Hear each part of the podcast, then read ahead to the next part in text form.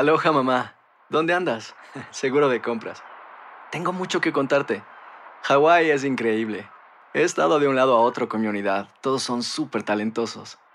Ya reparamos otro helicóptero Blackhawk y oficialmente formamos nuestro equipo de fútbol.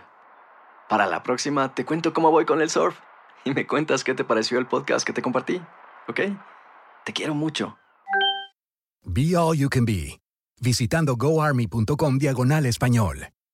Boost Mobile tiene una gran oferta para que aproveches tu reembolso de impuestos al máximo y te mantengas conectado. Al cambiarte a Boost, recibe un 50% de descuento en tu primer mes de datos ilimitados. O, con un plan ilimitado de 40 dólares, llévate un Samsung Galaxy A15 5G por $39.99. Obtén los mejores teléfonos en las redes 5G más grandes del país. Con Boost Mobile, cambiarse es fácil. Solo visita boostmobile.com. Boost Mobile, sin miedo al éxito. Para clientes nuevos y solamente en línea, requiere AroPay. 50% de descuento en el primer mes requiere un plan de 25 dólares al mes. Aplican otras restricciones. Visita para detalles. Cassandra Sánchez Navarro junto a Catherine Siachoque y Verónica Bravo en la nueva serie de comedia original de VIX, Consuelo, disponible en la app de VIX ya. Why pay more for a separate CoQ10 supplement? Enjoy twice the benefits with Superbeats Heart Chews Advanced from the number one doctor, pharmacist, and cardiologist recommended beat brand for heart health support. The new Superbeats Heart Chews Advanced by Human is now infused with CoQ10. That's essentially like getting CoQ10 for free. Our powerful blend of beetroot, grapeseed extract, and CoQ10 ingredients support nitric oxide production, healthy blood pressure, healthy CoQ10 levels, and heart healthy energy with two tasty chews a day. Plus, Superbeats Heart Chews Advance are plant based, so you get heart healthy energy without stimulants. For a limited time, get a free 30-day supply of Super Beats Heart Chews on all bundles and 15% off your first order by going to radiobeats.com and using promo code DEAL. That's radio b e e t s.com code DEAL. El siguiente podcast es una presentación exclusiva de Euforia On Demand. Queridos amigos, ¿cómo están? Me da mucho gusto saludarlos. Bienvenidos a Epicentro. Gracias por estar con nosotros. Los saluda León Krause desde los deprimidos estudios de Univisión en Los Ángeles, California. Gracias por escuchar Epicentro, gracias por descargarlo, gracias por estar suscritos, gracias por siempre regalarnos calificaciones generosas, no solo a nosotros, sino a todos los podcasts que em, hacemos eh, los periodistas de Univisión. Gracias, de verdad, es un gusto estar con ustedes. ¿Por qué dije deprimidos estudios? Bueno, dije deprimidos estudios porque antes de hablar de cosas más serias, debo hacer un comentario sobre la experiencia del día de ayer. Por eh, suerte, porque la verdad es que es un privilegio enorme, eh, tuve la oportunidad de estar por segundo año consecutivo en la Serie Mundial. Mm, a pesar de que soy un aficionado, pues digamos, al béisbol desde, desde que tengo cinco años de edad, de hecho comencé a ser aficionado al béisbol en el 81, a los seis años precisamente con Fernando Valenzuela, quien vine a ver a Los Ángeles con mi padre en el último asiento del Dodger Stadium allá en el 1981. A pesar de que soy un aficionado al béisbol de décadas, básicamente toda mi vida, no había ido a una serie mundial eh, jamás. Hasta el año pasado, que aprovechando que ocurría acá en Los Ángeles, recibí, y, fue solo así que pude ir, recibí la invitación de un querido amigo que, eh, pues nada, hizo. Me llevó a la Serie Mundial, al séptimo partido en el que los Astros de Houston vencieron a los Dodgers de Los Ángeles de manera muy dolorosa. El día de ayer, también de nuevo por una generosa invitación de un querido, querido amigo, pude ir junto con mi hijo a el partido. Eh, este querido amigo mío eh, fue también con su hijo, así que fuimos los cuatro el hijo de mi amigo le iba a los Medias Rojas de Boston, así que bueno, por lo menos alguien del grupo salió contento. Mi amigo, mi hijo y yo íbamos con los Dodgers de Los Ángeles. Estar en una serie mundial es algo extraordinario, evidentemente, y eh, se queda ya en mis recuerdos como algo eh, inolvidable, inolvidable, ciertamente. no solamente esa, sino también la del año pasado. Ahora, ir al partido definitivo del equipo de los Amores de Uno en dos años consecutivos en la casa del equipo de los amores de uno y ver en los dos partidos, en años consecutivos, al maldito equipo rival coronarse, uy, no lo recomiendo. no lo recomiendo, de verdad que carajo, fue una cosa, fue una cosa triste. Pero, por otro lado, pues también lecciones, también hay lecciones ahí que ofrece la, la, vida, sobre todo cuando va uno con, con, los hijos, mi hijo que pues eh, tiene, eh, le va a los Dodgers de Los Ángeles, porque aquí ha vivido, eh, digamos, la mayor parte de su vida, y le va a Cruz Azul, me decía, oye papá, pues caray, ¿qué es esto? no Yo le decía, bueno hijo, pues en el deporte a veces se gana, a veces se pierde, y me dijo, bueno, muy bien, ¿a qué horas ganamos? Porque nos la hemos pasado perdiendo. En fin, es una buena lección, porque lo cierto es que en la vida el, la regla es el esfuerzo. Y si, no la, si, la regla no son las derrotas, porque no es cierto, los triunfos, los triunfos con T mayúscula, tardan en llegar. A menos de que uno tenga realmente mucha suerte, los triunfos tardan en llegar. La regla, lo que ocurre comúnmente, es la frustración y el esfuerzo, y sí, a veces las derrotas. Así que eh, eso sí traté de aprovechar para pues explicar cómo en efecto hay que aprender a tener la piel de un buen grosor para aguantar las derrotas, los, los sinsabores, las frustraciones, para que cuando lleguen los triunfos, pues sean aún más notables. Y el ejemplo perfecto es Boston, ¿verdad? Que tardó décadas y décadas en convertirse en un equipo ganador de nuevo. Ahora, pues, hasta donde recuerdo ha ganado eh, en los últimos años, desde que se rompiera la maldición, tres campeonatos, si no me falla la memoria. Y ahora pues ya se comportan incluso con la soberbia de quien se siente y se sabe ganador. En el vestidor estuvieron eh, eh, poniendo canciones dedicadas a los Yankees de Nueva York, sus rivales eternos, a los Astros de Houston y a los Dodgers de Los Ángeles.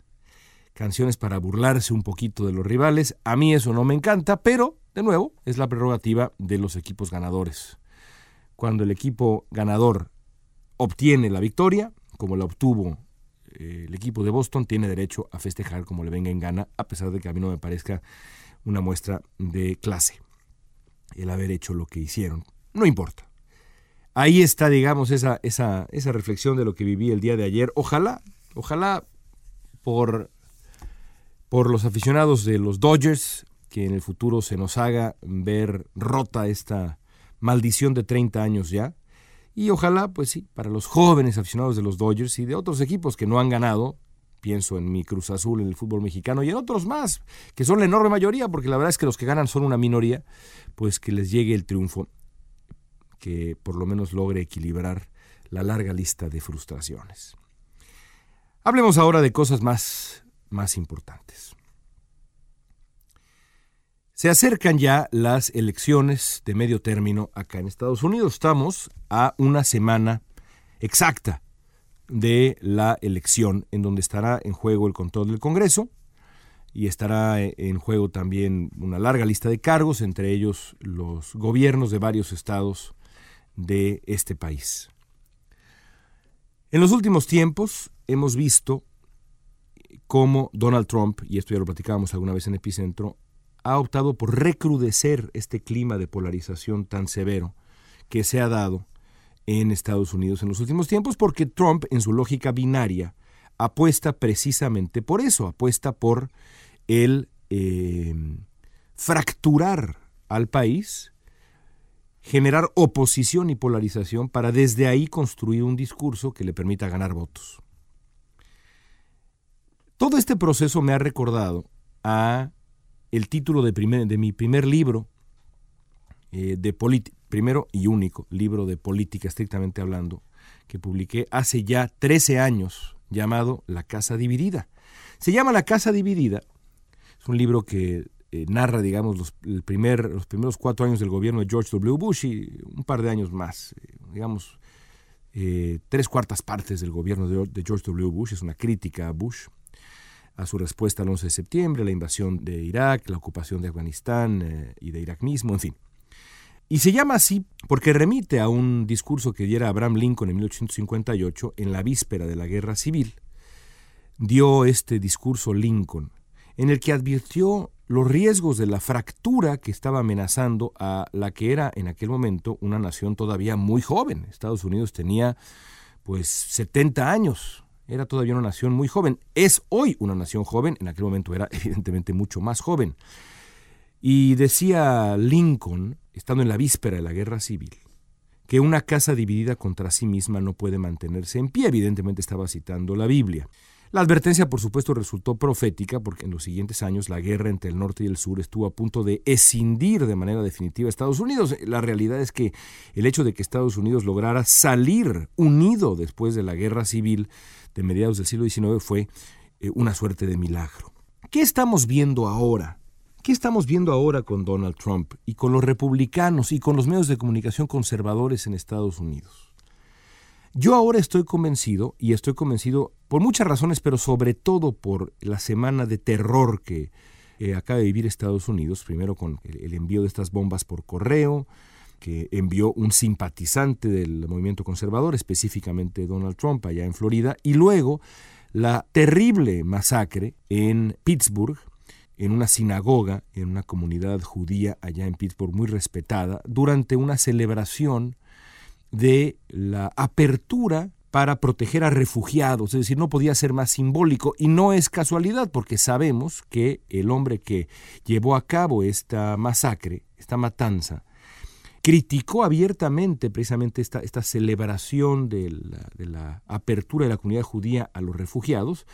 Evidentemente la comunidad judía que se ha beneficiado durante no solamente décadas, sino siglos e incluso más milenios de precisamente buscar refugio, buscar protección en, eh, en tierras que los, eh, que los acogen, entre ellos la familia de mi padre en México. Precisamente con ese espíritu y con eso en mente es que la comunidad judía estaba celebrando este día, digamos, de recepción y protección de refugiados. Y este hombre que llevó a cabo la matanza vio eso y eso lo hizo, que lo hizo perder la razón, iba a decirle yo la paciencia, no, no es la palabra, la razón, y, incluso eh, posteó, publicó en, redes sociales que estaba harto y que iba a actuar. ¿Qué está pasando entonces después de todo lo que hemos visto, el hecho que ahora nos hemos enterado de que Donald Trump pretende enviar 5.000 efectivos de las Fuerzas Armadas estadounidenses a la frontera con México para ayudar a la patrulla fronteriza y detener lo que Donald Trump considera una invasión, entre comillas, una emergencia nacional, entre comillas, con la caravana migrante, porque Donald Trump insiste en que en la caravana migrante vienen terroristas en potencia. Nada, nada hay de evidencia, no hay evidencia, no hay datos, nada hay para respaldar lo que Donald Trump está diciendo. Nada. Es más, las cifras, ya lo hemos dicho aquí, las cifras de detenciones en la frontera de centroamericanos indican con toda claridad que el porcentaje de estos detenidos centroamericanos con vínculos con pandillas es minúscula, minúscula. Eso no le importa a Donald Trump. ¿Por qué? Porque de lo que se trata es de crear un ambiente de temor, división, polarización, para que los simpatizantes más duros de Donald Trump se presenten a votar y eviten la caída del Partido Republicano, votando con miedo, que es una emoción que desata, como todos sabemos, la irracionalidad. Entonces, ¿qué está pasando con todo esto? Lo que está pasando es una guerra civil fría. Eso es lo que está pasando. Donald Trump ha desatado una guerra civil fría. Por eso este podcast hoy se llama La Guerra Civil Fría de Donald Trump. Porque eso es lo que ha pasado. No es nuevo, por supuesto. Desde su llegada al escenario político a mediados del 2015, Trump ha dividido a la sociedad de Estados Unidos. Lo ha hecho a través de un discurso binario que asume la confrontación como el único objetivo y el único argumento en la lucha política. Para hacerlo, ha roto las normas básicas de civilidad de la democracia. Por ejemplo, ha desechado el decoro, la prudencia que han sido habituales en los servidores públicos, incluido el presidente del país, que no se asume como pugilista en jefe, ni siquiera se asume como narrador en jefe, es el presidente del país. Donald Trump, en cambio, es el luchador enmascarado, porque no puede tener melena Trump, francamente, ¿no? enmascarado en jefe. El pugilista en jefe. Eso es lo que es. El peleonero en jefe. Eso es lo que es. El fajador. Vive en campaña perpetua, trepado en este cuadrilátero, que lo que hace es sumir a Estados Unidos en esta crispación profunda. ¿Qué ha hecho entonces? Ha buscado villanos, porque después de todo, alguien que tiene una lógica binaria necesita a alguien enfrente que asuma la otra posición. Y si nadie la quiere asumir, esa persona se la va a inventar. Y es lo que ha hecho. Se ha buscado enemigos que satanizar, villanos que son artificiales que ha vendido ante su electorado, por supuesto los primeros los mexicanos, los hispanos, los inmigrantes, el Partido Demócrata y por supuesto los medios de comunicación. Trump no ha parado de atacar a los periodistas porque necesita minar la legitimidad del oficio y eso es muy importante entenderlo. Porque en el fondo sabe en el fondo sabe, y esto de nuevo es absolutamente fundamental, que solo los periodistas pueden construir una narrativa que ofrezca un contrapeso a la historia que él pretende imponerle a los estadounidenses. Hay un asalto cotidiano contra los medios que desde el trabajo periodístico están tratando de desafiar a Trump, que se parece mucho a lo que hacen otras figuras autoritarias en Turquía, Erdogan, eh, Orban en eh, Hungría, y todos buscan consolidarse como intérpretes únicos, como salvadores de la patria, este asunto que decía Trump en campaña, solo yo puedo arreglarlo, es lo mismo. La desgracia, por supuesto, es que todo esto tiene consecuencias. El discurso de odio y división tiene consecuencias. Solamente alguien que ignora la historia piensa o puede pensar que no hay consecuencias. Ya hemos visto cómo han subido el número de crímenes de odio, están documentado. Ya vimos lo que pasó la, semana pasada y yo creo que este asunto, que son los riesgos de jugar con fuego, todavía está empezando. Queda una semana para la elección de medio término. Veremos, por ejemplo, botas en el piso, como se dice acá, boots on the ground. Veremos ya desplegados estos efectivos en la frontera con México, generando, a pesar de que es una ridiculez, es una cosa absurda, generando la percepción de que Estados Unidos está a punto de ser invadido por una horda de bárbaros. Muy probablemente sí. ¿Por qué? Porque le conviene a este hombre para la elección de medio término. ¿En quién podemos confiar? Y digo podemos, conjugo ese verbo de esa manera porque lo que pasa en Estados Unidos, si ustedes nos escuchan lejos de Estados Unidos, afecta al mundo. Y no solamente digo podemos por Estados Unidos, sino pienso en lo que va a pasar, ya pasó en Brasil y lo que va a pasar. Y pienso en lo que está ocurriendo con la derrota de la libertad en el mundo. ¿Cómo podemos defendernos? La única manera es a través, sin duda alguna, de las instituciones, confiar en ellas, el periodismo, la narrativa y el voto. Yo espero, de verdad espero, y no se trata de un asunto de favorecer a este o aquel, aunque cuando se trata de Donald Trump yo no tengo ningún empacho en decir que yo no deseo que se reelija Donald Trump. Soy periodista y soy imparcial, pero siempre he pensado que la imparcialidad no implica una suerte de pasividad moral. No puede uno... Ser imparcial está bien. Objetivo, por supuesto. Pero no puede uno ser pasivo moralmente, menos en una cosa como estas. Yo sí espero que en la elección de medio término la gente se presente a votar y por lo menos ponga un alto, ponga un límite, demuestre que el electorado estadounidense no va a votar con miedo, no se va a dejar guiar por el miedo. Eso es tan importante. Ojalá que lo haga el electorado de Estados Unidos, ojalá que lo haga el electorado hispano que tan poco vota en este país. Porque si en la elección de medio término las tácticas de Donald Trump, la división, la polarización, el discurso del miedo, del odio, triunfa, y los demócratas no logran avanzar, no se da un golpe en la mesa, eso validará para los siguientes procesos electorales esta misma estrategia, porque al final los políticos son políticos y buscan, la, buscan el poder. Si un político se da cuenta que una estrategia funciona, es muy raro que por una consideración moral la abandone.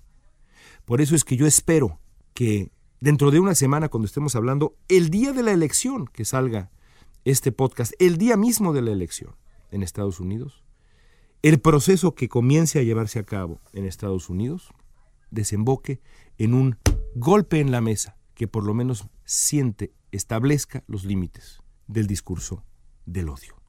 Y hasta ahí llegamos amigos, gracias por escucharnos, síganos en eh, redes sociales, arroba León Krause, K-R-A-U-Z-E, ahí estamos en Twitter, Facebook, Instagram y demás. Gracias por escuchar Epicentro, escuchen también los otros podcasts de Univisión Noticias, de verdad que valen la pena, y aquí estaremos la próxima semana. El pasado podcast fue una presentación exclusiva de Euphoria On Demand. Para escuchar otros episodios de este y otros podcasts, visítanos en euphoriaondemand.com. Aloha mamá, ¿dónde andas? Seguro de compras. Tengo mucho que contarte. Hawái es increíble. He estado de un lado a otro con mi unidad. Todos son súper talentosos. Ya reparamos otro helicóptero Blackhawk y oficialmente formamos nuestro equipo de fútbol. Para la próxima te cuento cómo voy con el surf y me cuentas qué te pareció el podcast que te compartí, ¿ok? Te quiero mucho. Be All You Can Be, visitando goarmy.com diagonal español. Boost Mobile tiene una gran oferta para que aproveches tu reembolso de impuestos al máximo y te mantengas conectado. Al cambiarte a Boost, recibe un 50% de descuento en tu primer mes de datos ilimitados. O, con un plan ilimitado de 40 dólares, llévate un Samsung Galaxy A15 5G por $39.99. Obtén los mejores teléfonos en las redes 5G más grandes del país. Con Boost Mobile, cambiarse es fácil. Solo visita boostmobile.com. Boost Mobile, sin miedo al éxito. Para clientes nuevos y solamente en línea, requiere AroPay. 50% de descuento en el primer mes requiere un plan de 25 dólares al mes. Aplican otras restricciones. Visita boostmobile.com para detalles. Cassandra Sánchez Navarro junto a Catherine Siachoque y Verónica Bravo en la nueva serie de comedia original de VIX, Consuelo, disponible en la app de VIX ya. ¿No se merece tu familia lo mejor? Entonces, ¿por qué no los mejores huevos? Ahora, Egglands Best están disponibles en deliciosas opciones. Huevos clásicos, de gallina libre de jaula y orgánicos de Egglands, que ofrecen un sabor más delicioso y fresco de granja que le encantará a tu familia. En comparación con los huevos ordinarios, Egglands Best contiene la mejor nutrición como 6 veces más vitamina D, 10 veces más vitamina E y el doble de omega 3 y B12. Solo Egglands Best. Mejor sabor, mejor nutrición, mejores huevos. Visita egglandsbest.com para más información.